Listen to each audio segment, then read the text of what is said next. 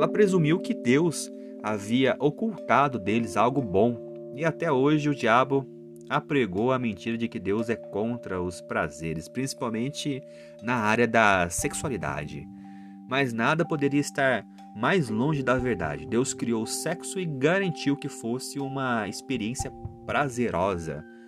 Em um mundo sem pecado, a ordem de Deus para reproduzir teria sido suficiente para inspirar obediência.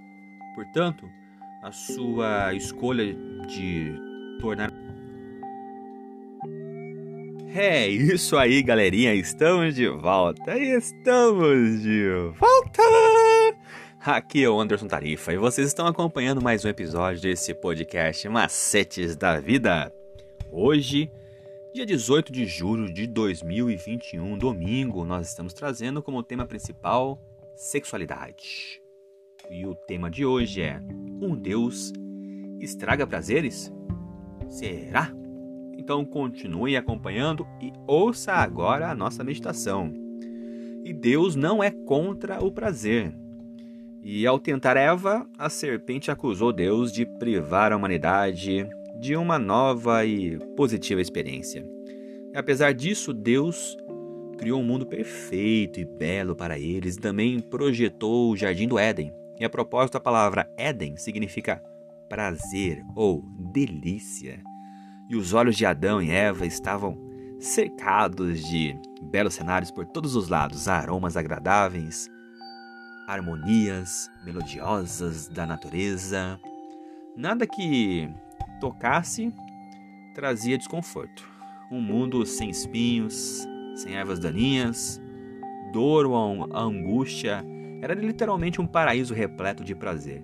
Então, por sugestão da serpente, Eva acalentou o pensamento de que Deus havia privado a humanidade é, de algo que seria para o bem dela.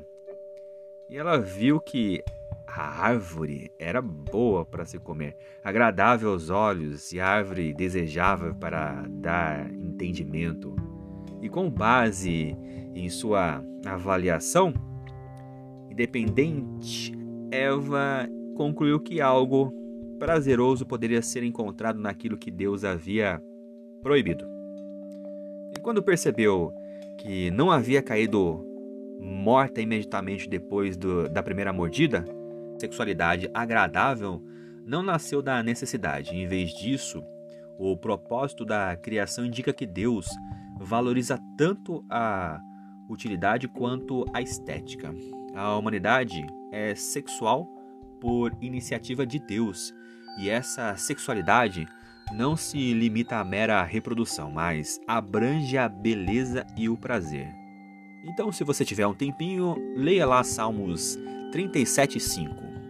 E que outros salmos ou versos fazem você lembrar de que Deus se importa com a sua felicidade. É isso aí, galerinha. Espero que vocês tenham gostado da meditação de hoje.